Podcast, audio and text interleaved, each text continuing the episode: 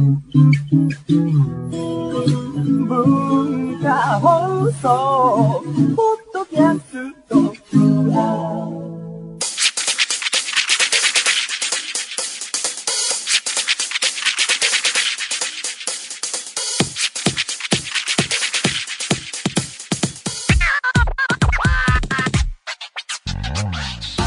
んばんは。内山聖輝のワンルーム。パーソナリティの内山聖輝です。えー、6月入りましたね。6月っていうともう梅雨とかなんでしょうかね。ちょっとニュースチェックしてないんでよく分かりませんが。まあ雨が多いのは困るというかね。この雨対策的な部分で言うと雨用の靴はあるんだけど履くのがめんどくさくていいのが1点とあと長い傘がないので折りたたみを常に持ってるだけっていうのでね傘が欲しいなぁと思うんですけどまあそんなことはまあどうでもよくてですね。皆さんもご覧になったと思うんですけれども、えーサッカーチャンピオンズリーグ決勝がねこの間あってまあね世界でね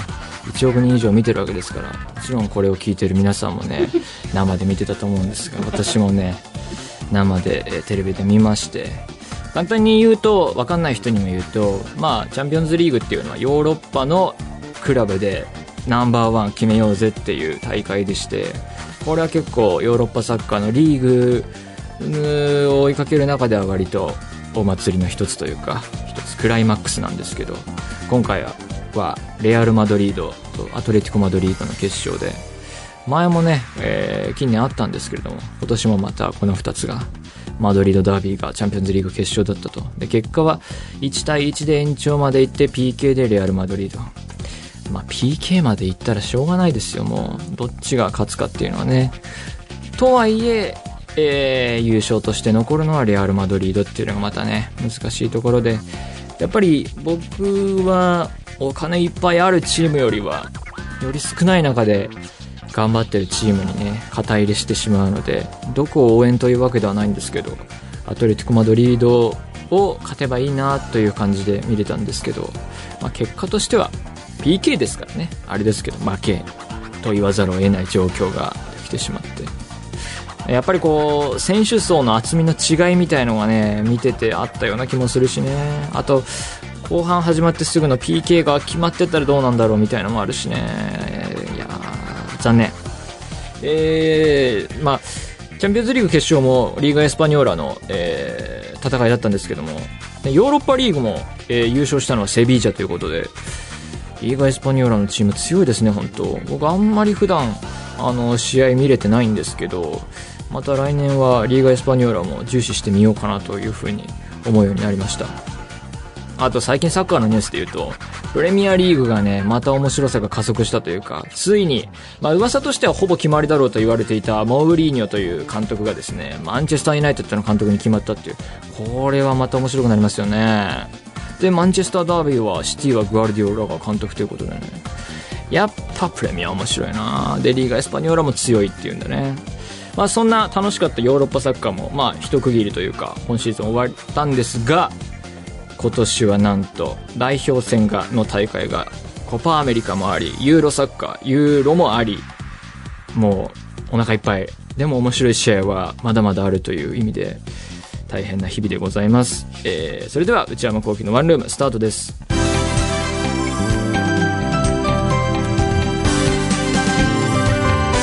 内山聖輝のワンルーム。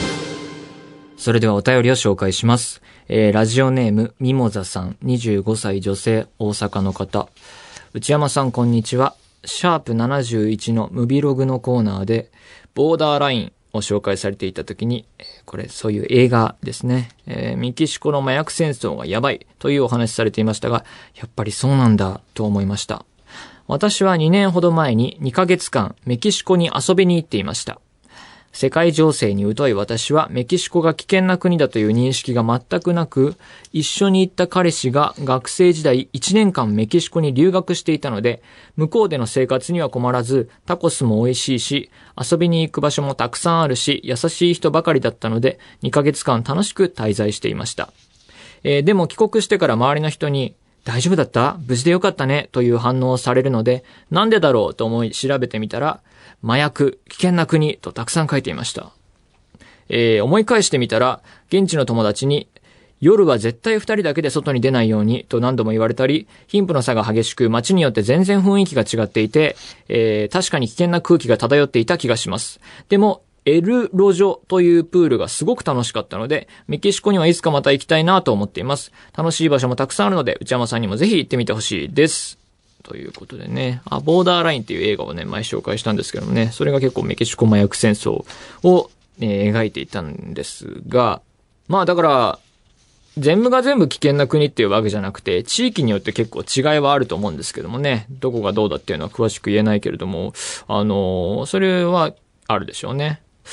まあでもこう、旅行行くときは、あの、絶対いろいろ調べた方がいいでしょうね。まあ、僕で言うところの地球の歩き方を読むっていうのもあるしね。あとなんか外務省のホームページとか行くと、なんか、危険度合いみたいのがね、多分書いてたりすると思うんでね、そういうのを見つつ参考にして、安全第一で旅行行くといいと思うんですけども。まあでも僕もね、メキシコとか行ってみたいですよね。あそこ行ったこともないのでね、あの、いろいろ調べて行ってみたいなと思うんですが、2ヶ月とか海外に旅行するっていうのは、もう僕は人生ではなかなかできないのかな。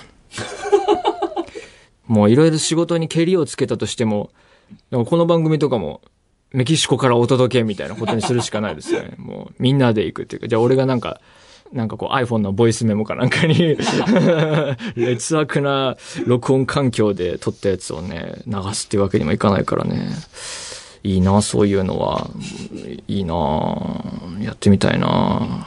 うんいろいろ整理をつけていかなきゃいけませんね、そのためには。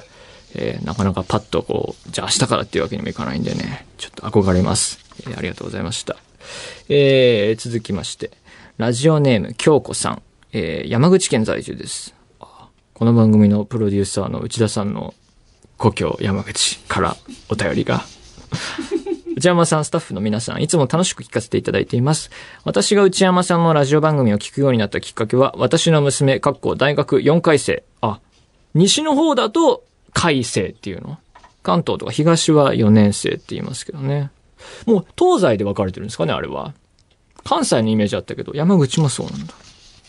えー私の娘、かっこ大学4回生が大ファンだからです。娘が私の iPhone で内山さんの番組を聞けるようにしてくれました。私は52歳なもので、えーかっこ内山さんのお母様と同じくらいでしょうか。あ、多分大体そんな感じですね。リスナーの平均年齢を上げてしまっていると思うとちょっと心苦しいのですが、いやいや、全然ね、上がっても下がってもね、全然もう大丈夫ですよ。えー最初は暇つぶしに聞いていたのです。それを夕飯の支度時、支度時に聞いてみると、内山さんの楽しいトークのおかげで面倒なものが面倒だと思わなくなり、内山さんの番組を聞きたいが、ゆえに夕飯の支度をしようと思うようになりました。かっこ笑い。これからも娘がファンである限り聞き続きますので、頑張ってくださいね。追伸、バッテリーは娘が中学生の時に親子で読みました。だから内山さんの原田匠が今からとても楽しみです。あ、今度、えーバッテリーという、えーアニメ、えー小説原作のアニメに僕が原田匠役で出るというのを受けて書いてえいただいていますが、確かにラジオって僕も聞くときそうなんですけど、何かしながら聞けるっていうのは結構ね、魅力として大きくて、僕も朝顔を洗うときとかね、えーまあ食器洗うときとか、あと掃除してる時とかもね、いいですしね。こう、そういう風にしつつ聞けるっていうのはね、結構大きいですよね。ただ、もうこう、顔を洗いながらとかやってる中で、ちょっとこう、あの、音量とか、ね、濡れた手で操作した結果、ラジオが壊れるっていうのは僕はね、招いたのでね、これ皆さんに気をつけていただきたいですね。僕の普段、あの、使ってるラジオは、録音したやつを一時停止するのが効かないっていうのが、なかなか結構わがままなラジオになってまして、違う、なんだっけな、音量を上げようとすると一時停止しちゃうのかな。まあ、とにかくね、こう、あの、説明書とは違うルールが作用するようになってしまって、結構それはね、えーミスったなと思ってるんですが、まあ、いろんな形で聞いていただけると嬉しいですね。もうね、年齢も関係なく、いろんな人に聞いていただきたいと思っております。えー、というわけで、このような形で何でもいいので送ってみてください。皆様からのお便り引き続きお待ちしています。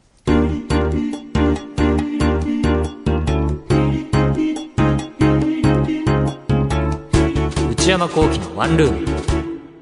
内山幸喜のワンルーム。続いてはこちらです。お悩みプロファイル。えーこのコーナーは先月から始まった新しいコーナーです。2回目ですかね、えーやるのが。えー皆さんが抱えていらっしゃる悩みをなるべく詳しく書いて送っていただいて、それを内山が分析させていただく。偉そうな言い方がね、またね、台本にありますけど、えー僕の意見ではありません、これは。えーやらされています。えーまあ、とりあえずやってみましょうか。えーラジオネーム、かなさん。内山さんこんばんは。内山さんの喋り方がとてつもなく好きです。長時間内山さん単体での喋りを聞くことはできないのだろうかと思い、検索をしたらこちらのラジオにたどり着きました。そして、ポッドキャストで一気に最初から最新放送まで拝聴しました。ラジオは昔から好きだったのですが、こんなにハマったのは初めてで、まさか自分がお便りコーナーに投稿する日が来るなんて思ってもいませんでした。私の悩みぜひ聞いてください。母がたまに近所のパン屋さんでコロッケパンを買ってきます。だいたい出かけてきた帰りに買ってくるので、夕飯を食べ終えた後くらいにコロッケパン買ってきたよとなります。夕飯を食べ終えた後くらいに。食べてる間に買い物を行ってるのかね。え、えが、私は夕飯の後に何か食べるということをしないので、コロッケパンは次の日に食べることになります。揚げ物って次の日に食べると品質が落ちているので、胃もたれもするし、美味しさも半減です。油が酸化するって言いますよね。だからといって夜に余計なカロリー摂取、プラス再び歯を磨かなきゃいけないめんどくささを選択しようとも思いません。もう食べたらすぐ磨くってことですかね、これは。それもまたすごいですね。寝る前とかじゃないんだね。実のところ、コロッケパンは好きだけども、その日に食べられないならいらないのです。しかし母に、もうコロッケパン買ってこないでとも言えず、翌朝もそもそ食べています。朝ごはんとしてってことですか？このように人の行為を受けているにもかかわらず、実はありがた迷惑と感じていること、内山さんは経験したことありますか？ちゃんと断るべきか、それとも、なんだかなと思いながらも、行為を受け続けた方がいいですか？お答えいただけたら幸いです。なるほどね。コロッケパン、食事のタイミングじゃなくて、ちょっと食べ終えたぐらいで、えー買ってきたよって言ってくれるけれども、もうその時にはもう、あの、歯磨きも済ませているし、カロリーね、パン。パンもまたなかなかいくって言いますからね。カロリー、糖質とか、詳しくないですけど、プラス揚げ物っていうね。のを気にしつつ、好きだけど食べられないから、朝、その、翌朝食べるのもあれだと。でもこう、親と暮らしていて、食事を用意してもらっていると、こう、ルーティーンとしてよく出てくるご飯っていうのはあるかもしれませんね。あの、僕が実家に住んでいた頃は、朝ごはんによく目玉焼きが出てきて、それが結構毎朝のようにあったので、僕は途中から嫌いになってしまって、もう実家を出てから一食も食べておらず、もう生涯食べることも危ぶまれているメニューランキングナンバーワン目玉焼きなんですけれども、でも同じような感じで、いわゆる卵サンドこうゆで卵を崩して、なんかパンに挟むやつもね、嫌いになったんですが、前以前ね、差し入れですごい美味しい卵サンドをいただいて、卵サンド再評価時代が始まりましてね、結構今はちょっと、あの、いいんじゃないかなって思ってるんですけど、えー、だから、こういうコロッケパンの事情を抱えていると、またね、あの、一人暮らしとか始めた時に、コロッケパンを食べなくなり、そして何かのきっかけで再評価が始まる可能性もありますからね。なんとも言い難いですが、えーちょっと話がずれましたね。人の行為を受けているにもかかわらず、ありがた迷惑と感じていること。これ自分で考えると何かなっていろいろ思いを巡らせてきたんですけども、というのも、僕自身はこういうシチュエーションを何度か避けたいというかですね、あと自分の気持ちをはっきり割と言う方っていうか、いらないものにはいりませんって言うし、えー、ところがあるので、良くも悪くもこういうシチュエーションないなと思ったんですが、周りも割と、あの、こういうあれな性格を分かってる人が多いので、もうそういうちょっと一種甘やかされてるんですけど、あるなと思ったのは、僕が仕事で何かこう作品が終わったり、まあこういう番組が終わったりするときに花束とか、ちょっとしたお花をいただくことがあるんですが、あれがいらないっていうのがあるんですよね。というのも、僕はこう、花をめでるっていう気持ちが欠けてるんですよ。つまりこう、花を見ても何も綺麗だねっていうのも、まあ、綺麗とは聞いてますが、こう自分の心の内からこう湧き上がってくる、うわー綺麗だなっていう気持ちがないんですよ。こう作られた、わ綺麗ですねっていう言葉しか出てこないから、こう横で女性とかがもらって、うわー綺麗、うちに飾ろうみたいな言ってると、いや、僕はそうは思わないなって思ってしまうので、これがちょっと、つつまりその、あの、終わったので、えー、ちょっとお花を差し上げたいっていう気持ちはとってもありがたいなって思わないといけないって思ってるんですけど、それをそのめでる気持ちというのが欠けてるおかげでですね、こう、まあ、もらって、こう、その場でこう、地面に叩きつけるっていうことはないんですけれども、この、なんて言うんだろう、家に持って帰って、こう、机の上に置いて眺めるというですね、こう、ちょっと、あの、ダメな、流れができてしまっていてですね、こう、こう、花をどうするっていう知識もないですからね、こう、なんとも言えないんですよね。ああ、だから、こう、たまにあるのが、こう、打ち上げとかで、あ打ち上げっていうか、その何かが終わった時に、お花じゃなくて、ちょっとしたお菓子とか、ちょっとした和菓子とかっていただいたりする時あるんですが、その時に、うわ、分かってるね。分かってるって何が分かってるのか分かんないですけども、なんかこう、す、なんかこう、上級者現れたなっていうのをね、勝手に思っちゃってるんですけどね。うん、そういうのはありますね。だから、経験、ありがた迷惑。迷惑とは思ってないんですけど、経験は日々していますね。でも、だからそういう意味で僕は断ってないですけど、そのもらったものを生かさないまま、えー、でいるっていう感じですからね。うん、そんなところですね。だからこう、コロッケパンは、食べても食べなくてもどっちでもいいかな。だから、ちょっとよくわかんないですね。あの、好きにしてください。えー、では、もう一枚、えーやってみようと思います。私のスペックっていう表を作ってくれてますね。これ、こちらのメール。えーラジオネームゆりこさん。えー内山さん、いつも楽しく聞いております。えー通勤中のポッドキャストが何よりの癒しです。いきなりですが、私の悩みは彼氏とすぐ別れてしまうことです。こういう人いるらしいですね。えー僕の周りにもいますね。えー年齢を重ねるにもかかわらず、どんどん交際期間が減少していき、何の成長もしておらず、このままだと孤独死まっしぐらで、今後が恐ろしいです。付き合って彼氏、孤独死まっしぐら、はや、早くない？えー付き合って彼氏になると、相手の嫌な部分を見つけてしまい、こういう嫌な部分がある人と付き合っても時間の無駄だから別れようと思ってしまいます。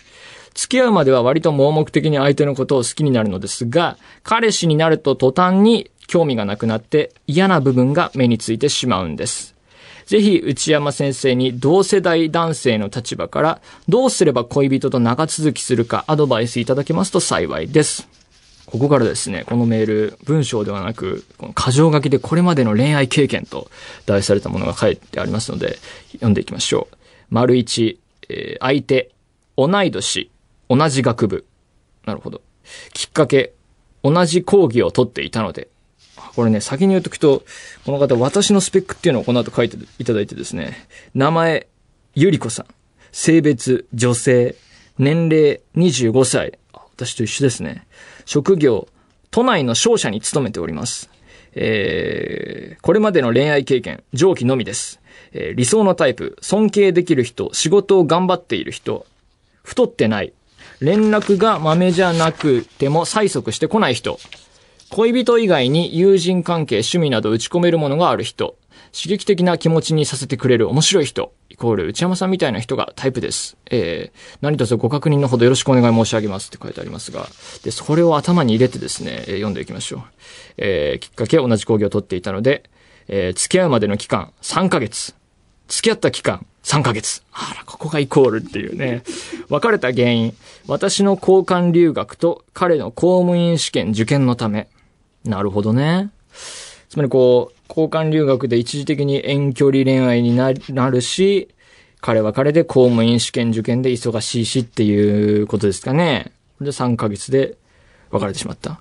これ3ヶ月付き合うぐらいからこの交換留学と公務員試験は、まあ分かってただろうけどね、これ。どうだったんでしょうね。えー、まあ次行きましょう。丸に、相手、5歳上、SE、システムエンジニアってことかな。付き合ったきっかけ、合コン。はあ付き合うまでの期間、1ヶ月。早い。付き合った期間、2ヶ月。早いわー。2ヶ月で。あちゃー。別れた原因。毎日電話や連絡をされ、飲み会の報告をさせられるなど、私が束縛に耐えられなかったため、ああ、束縛ね。なるほどね。えー、丸さん。相手2歳年下、製薬会社の社員。付き合ったきっかけ、友達の紹介。これも合コンなんじゃないか？どうなんでしょうね。でも書き分けてるってことは違うんでしょうかね。よくね、こう、結婚の話とかで知人の紹介は合コンと思えみたいなね、鉄則がありますけれども、どうなんでしょうか。えー、付き合うまでの期間、2週間。はあ、すごい。付き合った期間、1ヶ月。どんどん短くなってますね。3ヶ月、2ヶ月、1ヶ月って。これも0ヶ月になってきますからね、次。えー、別れた原因。会社の愚痴などネガティブな話題しか話さない彼に幻滅し、この人といても成長できないなと思ったので。なるほどなまあ、これが、えー、書いてあるリストの全部なんですけど、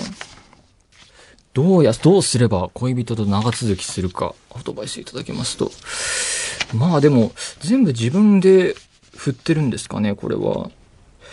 まあでも一つ手段としては、付き合うまでの期間を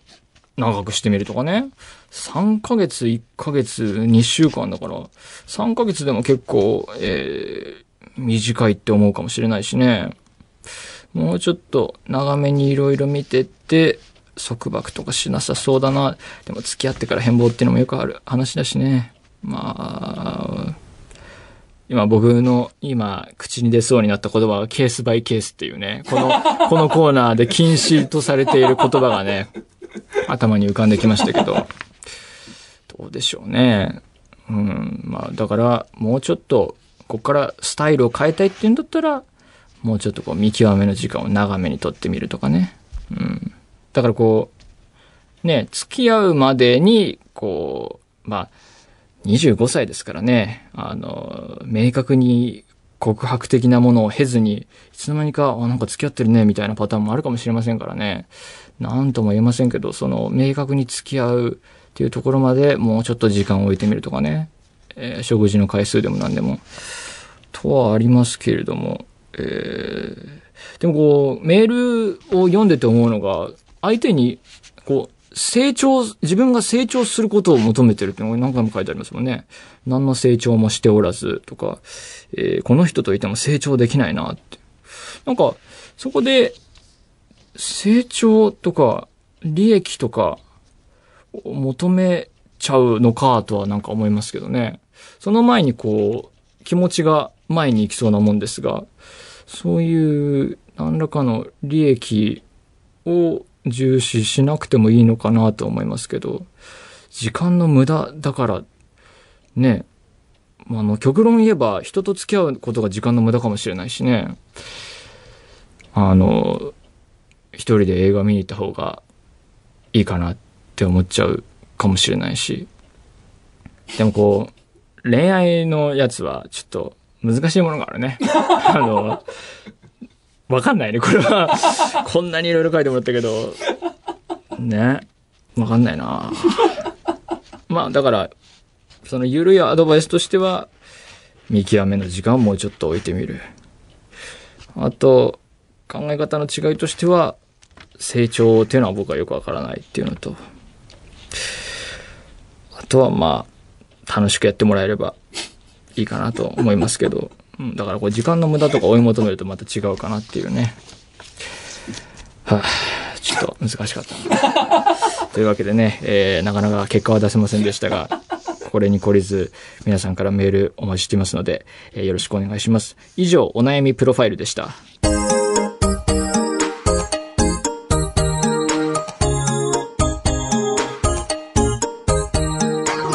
内山幸喜のワンルーム、そろそろお別れのお時間です。まあ、このお悩みプロファイルっていうコーナー始めましたけど、2回目にしてなかなか答えの出せないっていうのがね、ありまして、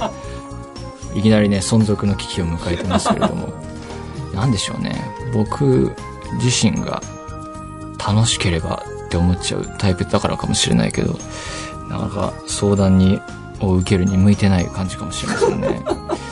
このコーナー、いかにっていう感じですが、はい。えーというわけで、番組では皆さんからのメールをお待ちしています。ふつおたの他にコーナーへの投稿も募集しています。オープニングトーク用のトークテーマを提案してもらう内山さん、これで1分お願いします。買い物部署の私内山の財布をこじ開けられるような買いな商品をお勧めしていただく内山さん、これ買いです。皆さんが体験したブルーな体験を教えてもらうブルーアルバム。今抱えている悩みをなるべく詳しく教えていただくお悩みプロファイル。他にも初上陸もののグルメを取り上げる初上陸キッチン。私が最近見た映画についてただひたすら語るムビログ。映画以外の話題を取り上げるテーブルコラム。これらのコーナーで取り上げてほしいお店やテーマ、作品なども募集中です。アドレスは one.joqr.net one.joqr.net one の綴りは one